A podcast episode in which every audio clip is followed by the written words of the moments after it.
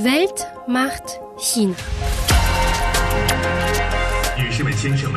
女士们、先生们，国家主席习近平在撒马尔罕国觉得习大大还是挺好的。习近平当那个主席还是挺不错的。中国共产党 Xi Jinping hat China verändert, aber wie viel Macht hat der Staats- und Parteichef wirklich?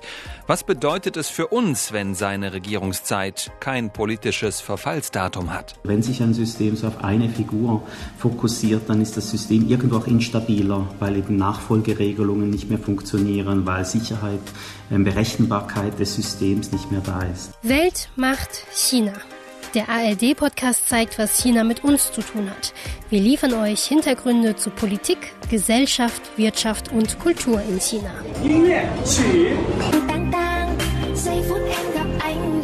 Dabei tauchen wir ein in das streng zensierte, aber bunte Paralleluniversum des chinesischen Internets. Ohne YouTube, WhatsApp, Instagram oder Google. Stattdessen hat fast jeder die Apps von Weixin, Douyin, Taobao und Bilibili auf dem Smartphone. Kein anderes Land der Welt zensiert das Internet so streng und aufwendig wie China. Bei der Pressefreiheit liegt die Volksrepublik seit Jahren auf den hintersten Plätzen. Ihr erfahrt bei uns, warum China beim Klimaschutz zugleich Vorreiter und weltgrößter Klimasünder ist.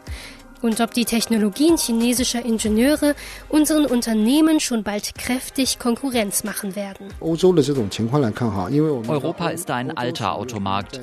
Die europäischen Verbraucher sind längst nicht so verrückt nach neuen Technologien wie chinesische Verbraucher. Ich bin Steffen Wurzel.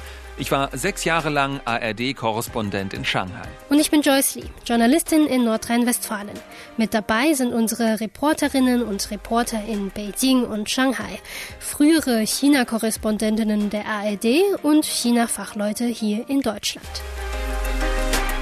Fasziniert, kritisch und neugierig. Welt macht China. Was China und die Menschen dort mit uns in Europa zu tun haben. Die zweite Staffel Welt macht China. Ab dem 4. Oktober in der ARD Audiothek Und überall, wo es Podcasts gibt.